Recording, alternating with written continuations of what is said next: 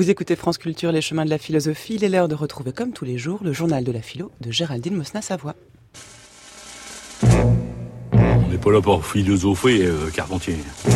Quand même. Incroyable. Bonjour Géraldine. Bonjour Adèle, bonjour à toutes et à tous. Vous nous parlez aujourd'hui de forme de vie. Et oui, on pourrait inaugurer toute une nouvelle rubrique sur les concepts et notions à la mode, tels la disruption, l'empowerment, traduit par empuissancement en français, ou le concept chinois du tianxia, par exemple. Mais aujourd'hui, j'aimerais vous parler de la notion effectivement de forme de vie en plein essor actuellement et auquel est consacré un ouvrage collectif sous la direction d'Estelle Ferrarez et Sandra Logier, paru aux éditions du CNRS. Alors, que faut-il entendre par forme de vie?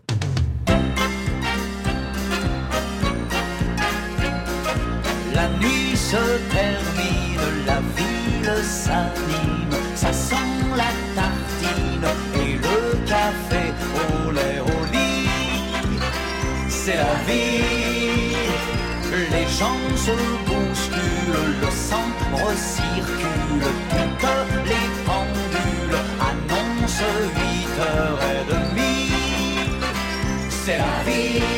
Je vous vois bouger la tête. Adèle, vous connaissez déjà cette chanson? Mais oui, vous savez, moi j'aime la variété française, donc je, voilà, j'ai pas aimez honte d'assumer.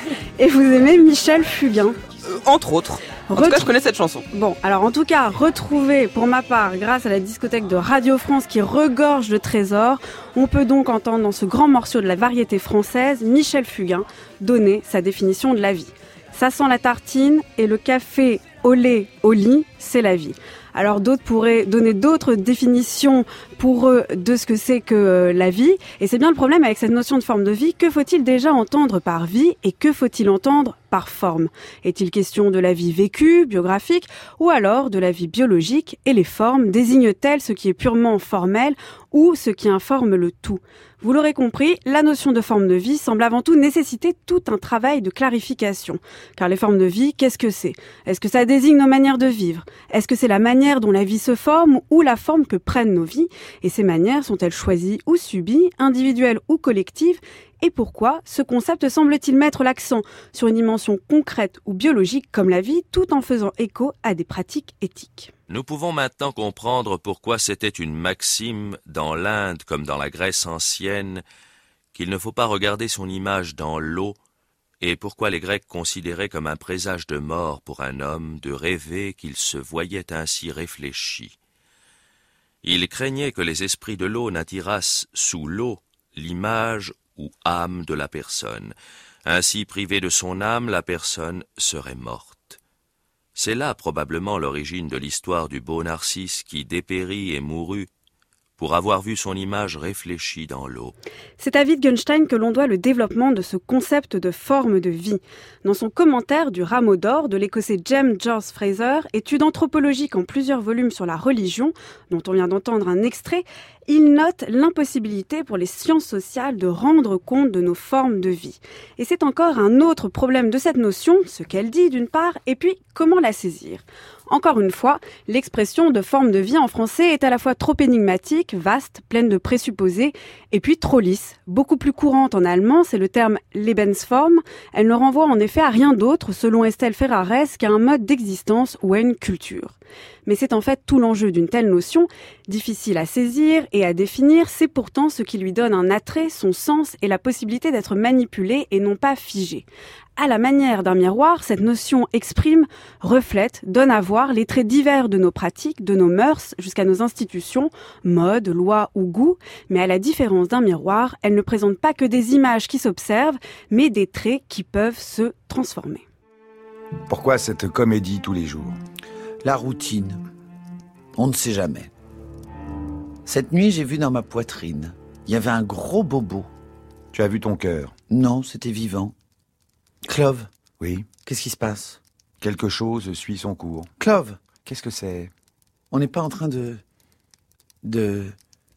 signifier quelque chose? Signifier? Nous? Signifier? Elle est bien bonne. Je me demande. Une intelligence revenue sur Terre ne serait-elle pas tentée de se faire des idées à force de nous observer? À quoi ressemblent nos formes de vie et comment les modifier? De fait, si les sciences sociales peuvent échouer à en rendre compte, selon Wittgenstein, les philosophes tels Wittgenstein, justement, Cavell, Adorno, Foucault ou Agamben sont parvenus à le faire, à la fois en les définissant et en les manipulant. Pour les premiers, par exemple, Cavell et Wittgenstein, les formes de vie sont des formes du langage ordinaire, pour Foucault, on peut les rapprocher de la notion de biopolitique ou encore pour Adorno, notre forme de vie, c'est notre forme de vie capitaliste. Mais très intuitivement, une telle notion de forme de vie semble aussi exprimer quelque chose de très vivant, à vif, dans nos manières quotidiennes, intimes, mais aussi sociales et politiques d'exister. Très simplement, selon moi, l'accent est enfin mis sur ce qui est vécu, agi et pratiqué, et pas seulement pensé et chosifié. Et merci pour cet extrait de Beckett, fin de partie. C'est ça Oui, c'est vrai que je n'ai pas cité, c'est tellement beau. Une des pièces, une pièce magnifique. Merci Géraldine. Rappelez-nous le titre du livre. Ah bah tout simplement, c'est Forme de vie, c'est paru aux éditions du CNRS sous la direction d'Estelle Ferrarez et Sandra Logier. Et forme de vie, la forme et la vie, c'est deux choses que vous connaissez bien en ce moment. Que je connais bien puisque je ne vous retrouverai pas lundi, mais en janvier. Je laisse la place à Anastasia Colosimo.